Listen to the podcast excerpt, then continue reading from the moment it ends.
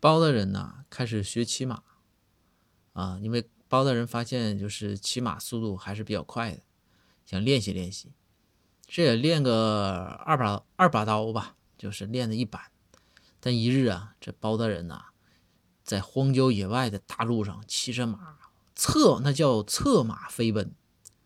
对面正好赶上遇见了这个展昭从外办案回来。这展昭也是这个速度非常快，也是飞奔的一个状态，两个人相向而行啊，互相之间看到了。这个时候，包大人，那包大人必须有威严呢。包大人举起手指着展昭，大声喊说：“展昭，你往左，我往右。”